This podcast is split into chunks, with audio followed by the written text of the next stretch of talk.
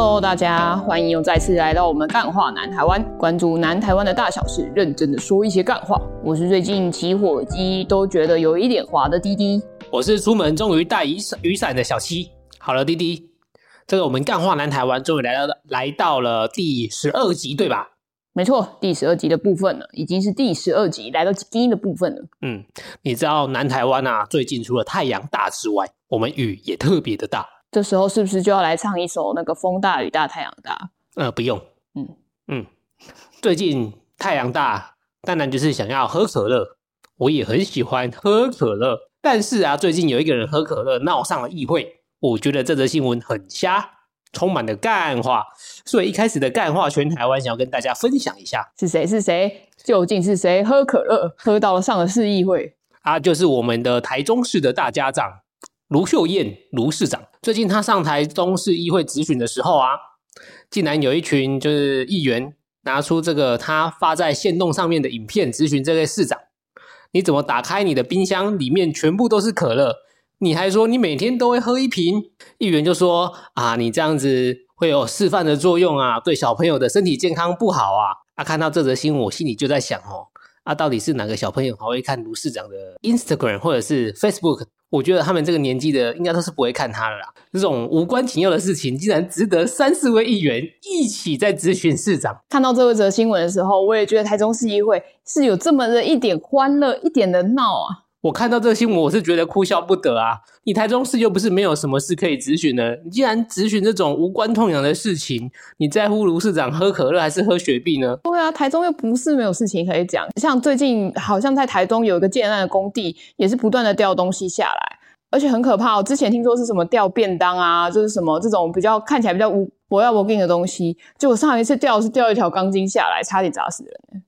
你看这种差点砸死人的新闻，他们不好好质询。他们去咨询市长，你的 Instagram 发了什么限动？如果依照这个议员的标准啊，这全台湾很多市长不就不能推广他们县市的特产了吗？你想想看，那个空霸崩，你想想看台南的臭豆腐哦，卤肉饭，哎，很多好吃的东西，它其实都不太健康的啊。对啊，这样子的话，你叫全唐市怎么活啊？对啊，而且你看台南，他们那个芒果节就要到了。芒果这么甜，吃多对身体也不好啊，血糖也不好啊。我看以后那个麦当劳哈，也都不要上电视广告了。总而言之哈，我觉得卢市长喝什么不重要，真的不重要。他先动发什么也真的不重要。我觉得议员哈，好好的咨询一下你的题目啊，咨询这种不无关痛痒的事情，我真的觉得很好笑，很浪费时间。好了，我觉得这一题哈，其实也没有干话到全台湾啊。但是我看到这则新闻，我脑海里面全都是干话，所以我觉得一开始我们还是来暖场一下。嗯。好，刚刚提到了芒果，那首先我们就来聊聊芒果的部分。哎，这个是来到我们的台南新化，在新化这边呢、不仅是盛产芒果，甚至连行道树都是芒果树，而且他们的芒果树啊是被呃造册列管的，是属于像镇公所的公共财哦。他们过去啊，乡镇市公所因为需要自行筹措财源，所以他们是一度是会把，诶过去是曾经把这些行道树啊，他们结的果实会外包给民间单位做采收，而这些采收过来的芒果最后都会变成公共造产。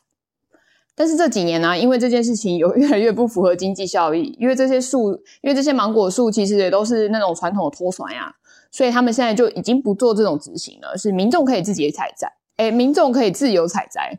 结果没想到，最近就听说有民众在采摘的时候，因为顾着采，结果被车撞到的事情。这则新闻真的很温暖啊！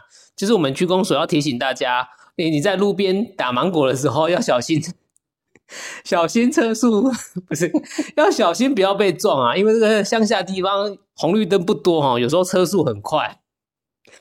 那个呼吁民众要除了打芒果之外，要呼吁他们注意一下自身的安全。嗯，看这则新闻真的很温暖。哎呀，我就说嘛，我们南部就是温暖啊，所以我们下一则带来一个是一个非常温暖的新闻。但但这个新闻虽然暖归暖啊，但是我们庙方也是有那么一点不解。不知道大家有没有去庙里拜拜的习惯？有些庙啦，他们会大部分的庙其实都有提供平安符，但是有少数的城隍庙他们会提供净符。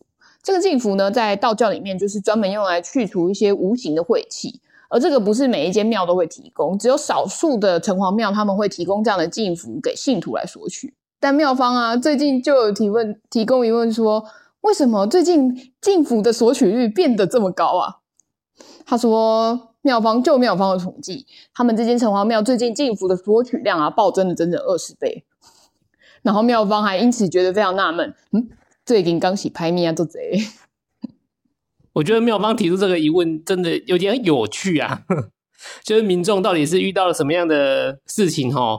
拍米亚熊贼啊，加上这个进府增长使用率增长这么多，而且因为啊，他们之前用量并不大，他们之前的时候大概一年啊是用不到一百张，但是因为最近上半年就暴增了二十倍，所以那个符号还不够用，还要找人赶快加印啊，买符纸印制啊，然后马上搬上神案之后，我们就不久又会迅速消失。他说真的是让妙方非常的不解。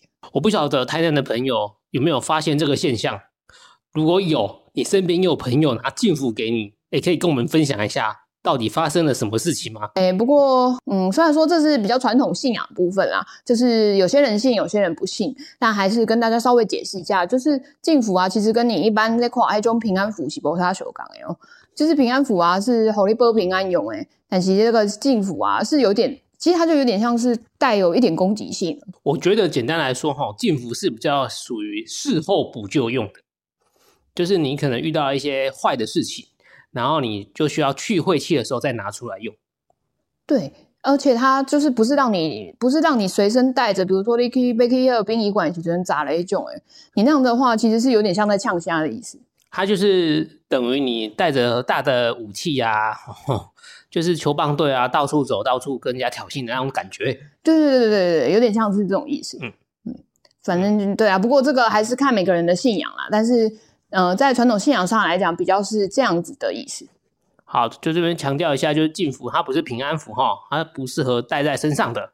嗯，所以它是属于你去了一些不好的地方，身体觉得呃心神不宁的时候再来使用就好。好，接下来啊，接下来这个内容蛮长的内容哈，就是有一点点儿童不宜啊。如果我们已经有一些带小朋友一起听的啊，就是你可以把他们耳朵先捂住。啊，事情是这样子的哈，澳门高雄啊，这建国路跟七贤路一带啊，被人家笑称叫做排毒街。这个滴滴知道排毒的意思吧？我我我我我我我不知道。好，没关系，你不知道，我就现在教你哈。我我我刚刚也是把耳朵捂起来的那一个。这是 干话成分非常的浓啊。对，嗯，好了，所以。呃，排毒排毒街就是很多那种半套店嘛。那高雄的建国路跟七贤路一带啊，就是有很多这种暗藏春色的店，它、啊、可能是养生会馆啊，或者什么样子的店名哈。其实我也不是很清楚啦，因为我都没有去过，我都看新闻长知识的这样。你这个是不是干话啊？这最近呢？啊，那最近这些地方哈，就是当然就是引起了一些注意啊，因为这些排毒的店家哈，就是声名远播。当然，就有些人很喜欢来这边找乐子玩啊。我们去消费的时候，我们都喜欢上 Google 地图搜寻一下这个评价，这样子。那、没想到啊，就是有些寻芳客哈，他们去的这个半套店，呃，消费了之后，他们竟然到 Google 地图上面评价，他就直接写说雷。照片好看，结果来一只龙啊！我看到这个新闻内容哈，我真的是哭笑不得哈。现在啊，我们这个排毒店他们也是很讲求 Google 评价的，所以如果你，所以大家如果去呃找这种特殊需求的消费的时候，说不定 Google 也会帮你做一些呃消费者评价的回馈，帮你做一些过滤啊。如果你是男生啊，有在看 A 片的都知道，那个 A 片外面的封面啊，跟里面的内容。往往都是有一些些落差的，这样。那我们就是有消费者一样遇到了这一种传统型的典型的色情诈骗，而且啊，在这个 Google 评论里面啊，居然还有一名自称是来自日本的观光客，他特别用日文写下警告说，不建议十二晚上十二点以后来，只有老人和胖子。嗯，好啊，你说这些店家啊，这些所谓的什么排毒店啊，他们。搞到连 Google 评价都有了，那警方当然不能视若无睹啊！所以这些业者跟警方之间也就开始了一场叠对叠的战争。这个叠对叠的战争啊，就警方的形容，他们说比玩密室逃脱游戏还难，因为毕竟啊，双方啊，警警方啊，然后诶，警方啊，业者啊，毕竟也算是个来回的几次了，所以导致现在就是，诶，双方面都变得非常的有经验。像他们以前啊，可能警察，比如说我们可能以前比较常听到，就是警察可能会就是乔装成寻访客，那他可能就会可能收集到一些店里的资料之后，再就是会申请搜索票之后再一网打尽这样子。不过因为近年来啊。就他就警察的说法是说，业者的警觉性提高，就是他们还会要求要检查寻访客的手机，查看你的通讯软体里面是不是有警察的公务群组，你必须要通过这样的检查才可以进去里面做消费。就是业者他们也知道到底要先检查什么东西，才能够有效过滤警察的卧底。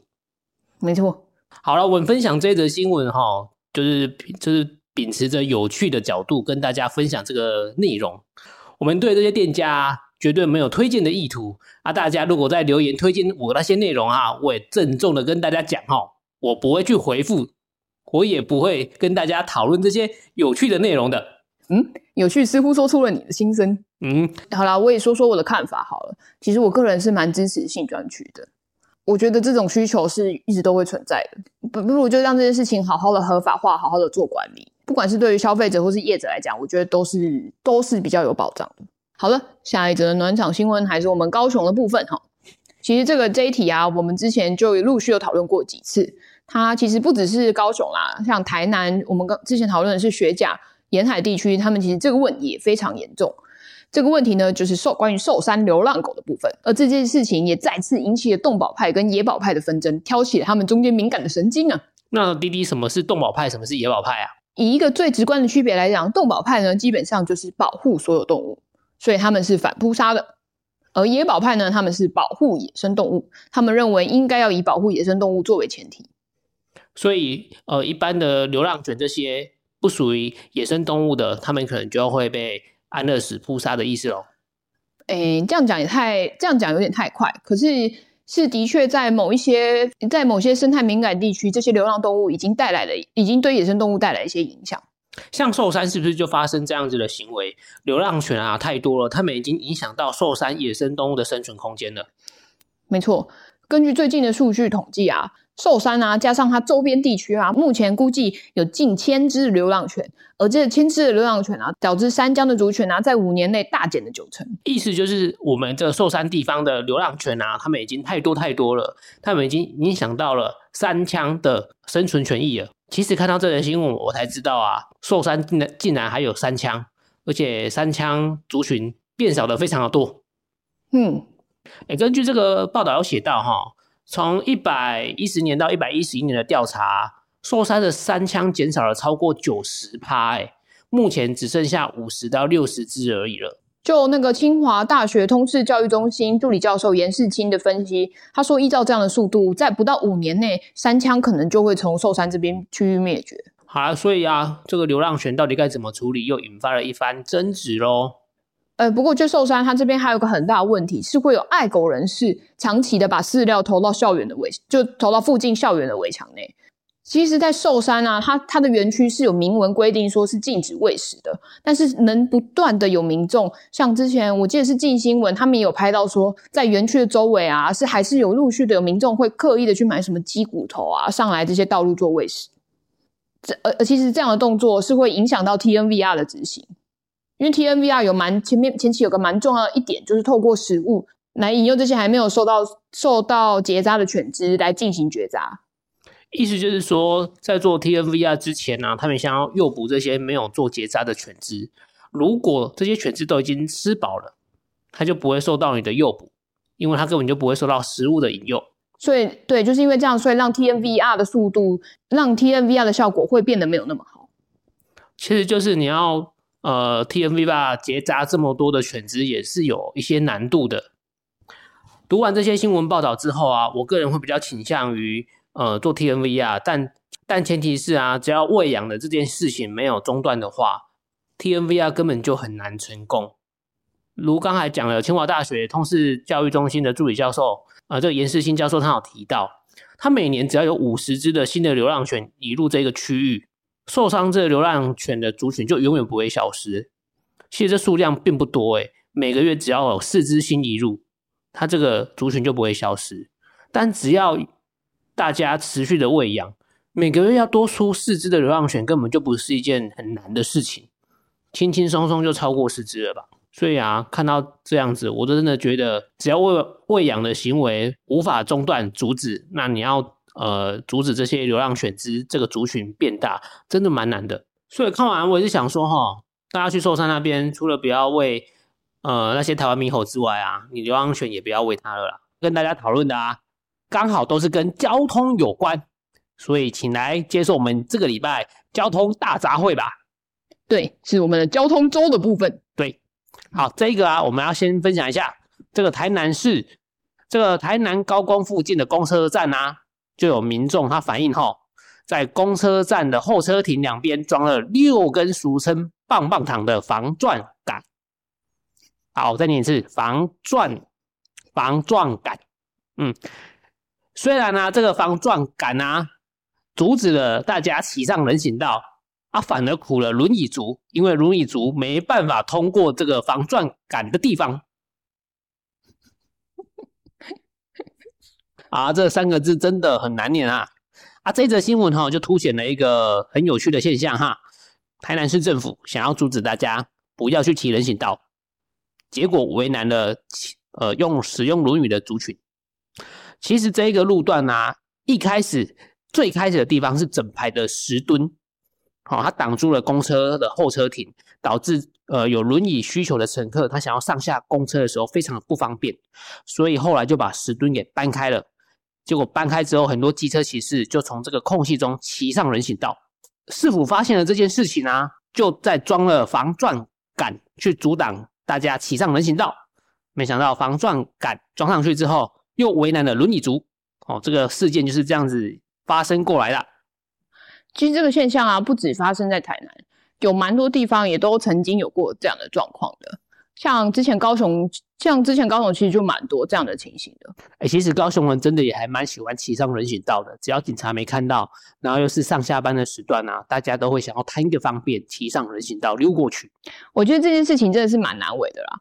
你看那个人行道啊，好好的，它那些斜坡其实只是为了要方便轮椅族上去，但最后大家是骑。但最后呢，都不是轮椅族在使用，都是欧兜拜在使用。哎、欸，这是真的哎、欸！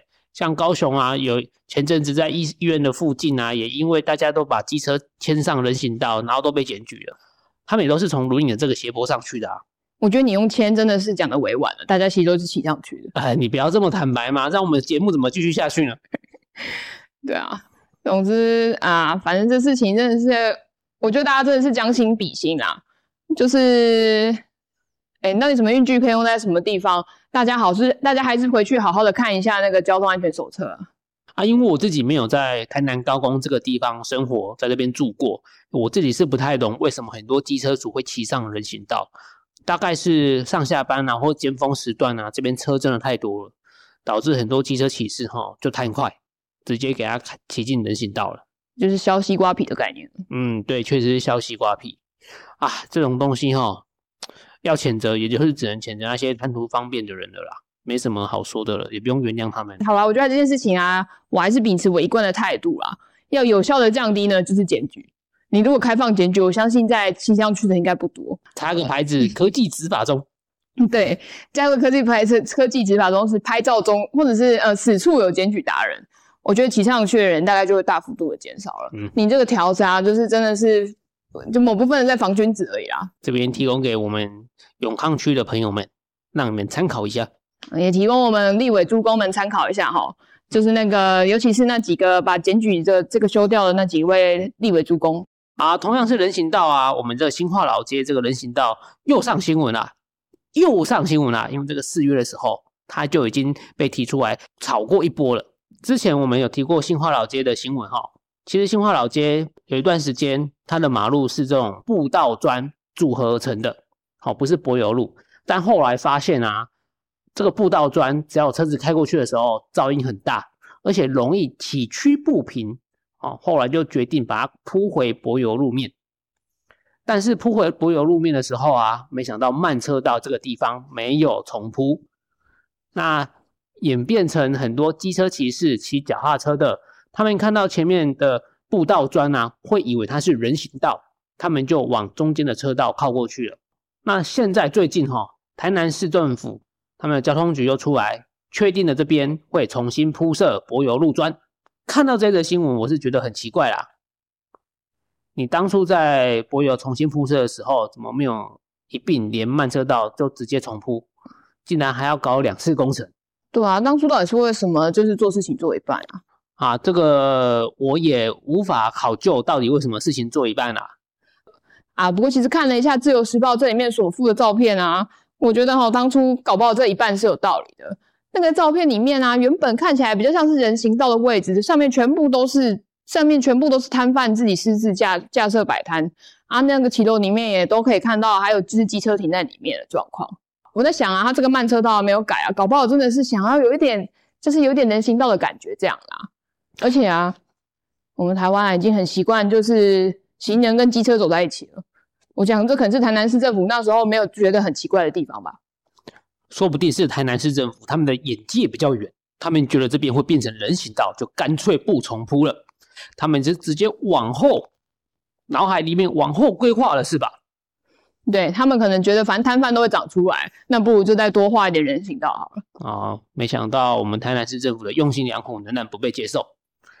四月底吵过一次，现在又被抓出来再编一次，叫你把它改回柏油就改回柏油，你不要在这边拖拖拉拉。好啊，看这个新闻画面啊，我还是向往这个段这个路段啊的这一个部分哦，是个人行道的地方，那感觉逛街散步啊是比较轻松写意的。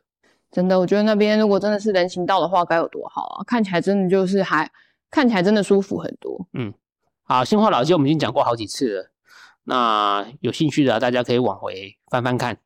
嗯，或者是如果有任何想法，也都可以在下面留言告诉我们。你对新化老街的这边到底是什么样的感觉？那另外一个同样是行人行道的问题哈，那不过这一次是来到我们大寮捷运站的部分。最近市议员李雨婷在高雄市议会质询的时候就提到说，在大寮的捷运站外面竟然没有人行道，他觉得这样子的状况实在是有那么一点扯啊。在大寮附近，在大寮捷运站附近有一个地下道，它是通，诶、欸、它是从一个村，它是连接一个村庄到比较闹区的地方，一条算是必经的一个。算是最快而且必经的一条道路，这样子。那这个道路它是没有人行道设置的。你如果行人要穿越过这个地方，你就必须要穿，你就必须要经过捷运站内。而之前有民众用 Google 做过路线统计，你如果是行人啊，要穿越过里面的话，你整整要走三十分钟，诶那副市长林欣农啊，对这件事情的回应是说，当初这个大寮站的设计，这个地下道的时候，是考虑到说人跟车要分流，所以那时才没有把人，诶，没有把人行道加入地下道的系统里面。不过有 PT 上人就有在说，其实应该可以直接把慢车道改成人行道的部分，呃，就比较像是同盟地下道这样子的做法。这个又触动，这个又触动台湾交通单位的敏感神经了。只要让机车和汽车混流，他们就觉得非常的不安全。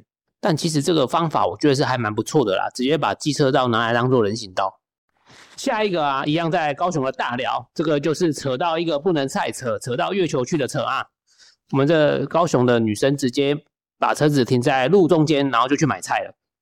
看到这个标题，我是无法想象啊，没想到这位姐姐，哦，她是为了买菜，她直接把车子停在马路中央啊。我觉得这真的是不知道该说什么了。那个双黄线可是铁铮铮的双黄线啊，她居然就这么把它停下来，这根本就是你说停错吗？我根本觉得你说这是看错看，你说这是看错线吗？不可能，那个是铁铮铮的双黄线。我真的在想，他到底是他到底是哪一个心里的？他到底是哪一条交通法规，或者是心里的哪一个心里的哪一个声音告诉他说，OK，我可以把车停在这里？各位听众，我没有在好小你哦。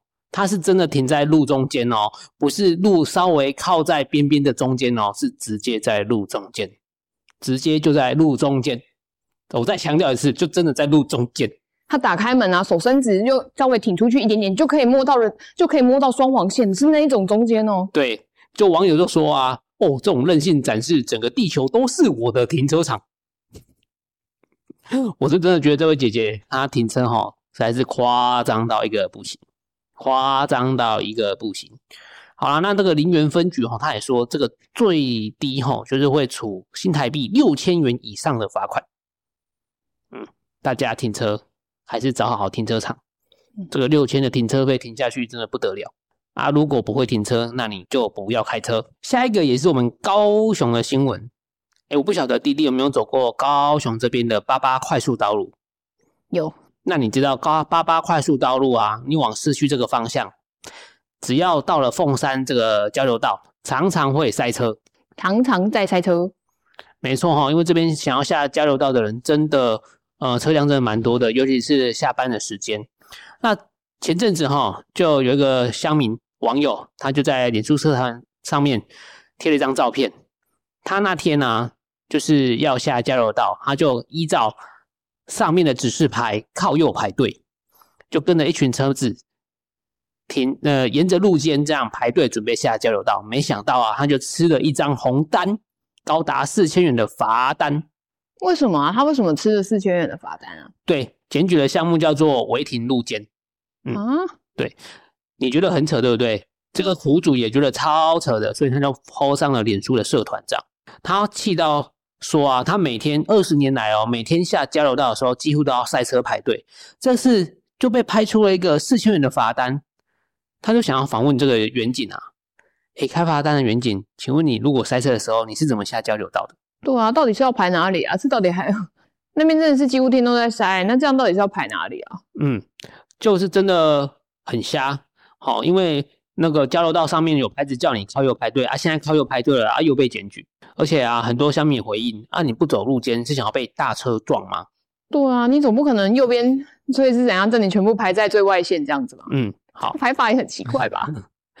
对这个罚单呢、啊，他收的莫名其妙啊！当然就有网友分析推测，应该是有人要插队下交流道，结果一路都没办法成功，只好检举泄气。好，这个是我们比较腹腹黑的呃思维猜测这样子。好啦，究竟这个地方如何改善？哈，其实哈，交通大队跟凤山分局这边他们已经在研议哦如何改善这个状况啦。那不晓得会不会有下一张四千元的罚单？因为，我们就看一下下一则新闻会不会再爆出来。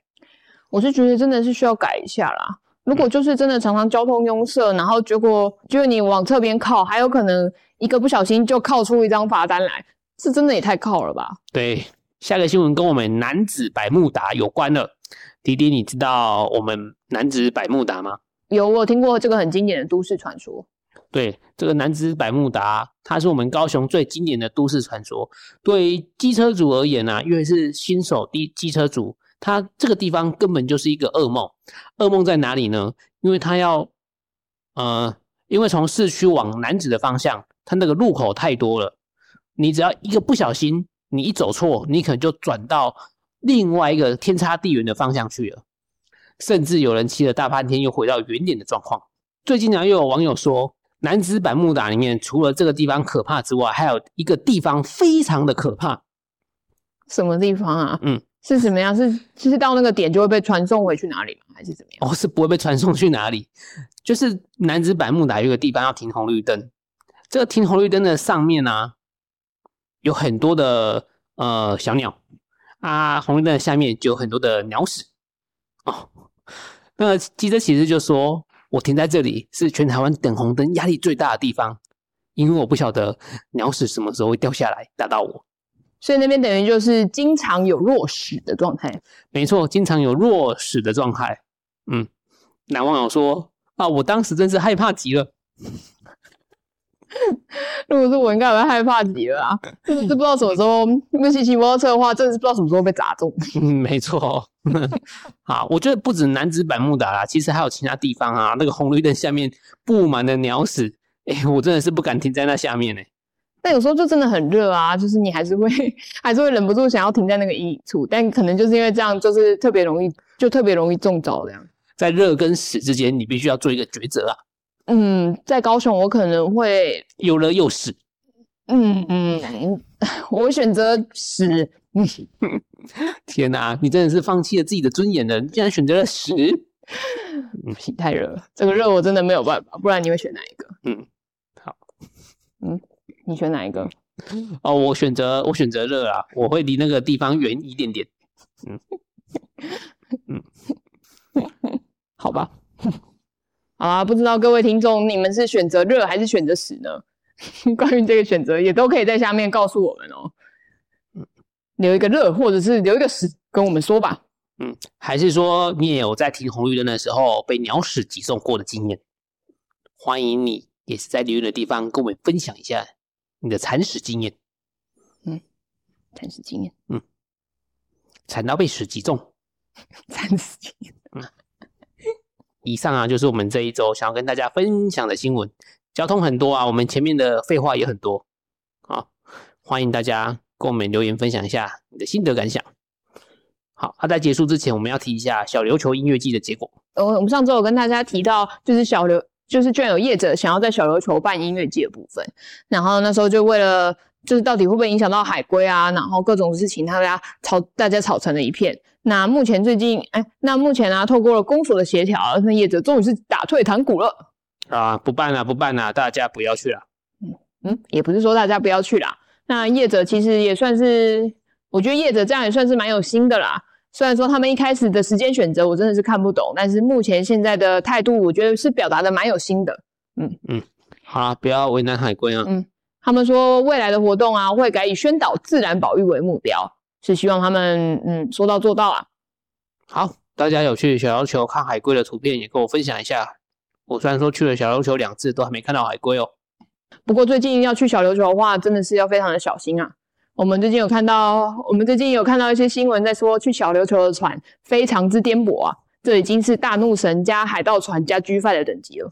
开玩笑，高雄这个礼拜三不五时就大风大雨的，那个海象也不会好到哪里去啊。嗯，看到那个有还有访问业者啊，业者说哦，来这龟也都透嘎嘎的，俩头啊俩嘎飞了啊。嗯，呃，准的人面相都就歹看。所以啦，我觉得去小琉球还真的是以海上活动为准啦。不过还是以海上活动为主啦。不过大家最近这几天真的还是，毕竟真的是风大雨大的，去如果到海边去的话，真的要特别小心，也尽量避免一些海上活动啊。以上就是本周的新闻分享，干话南台湾，我们下周见了，大家拜拜，拜拜。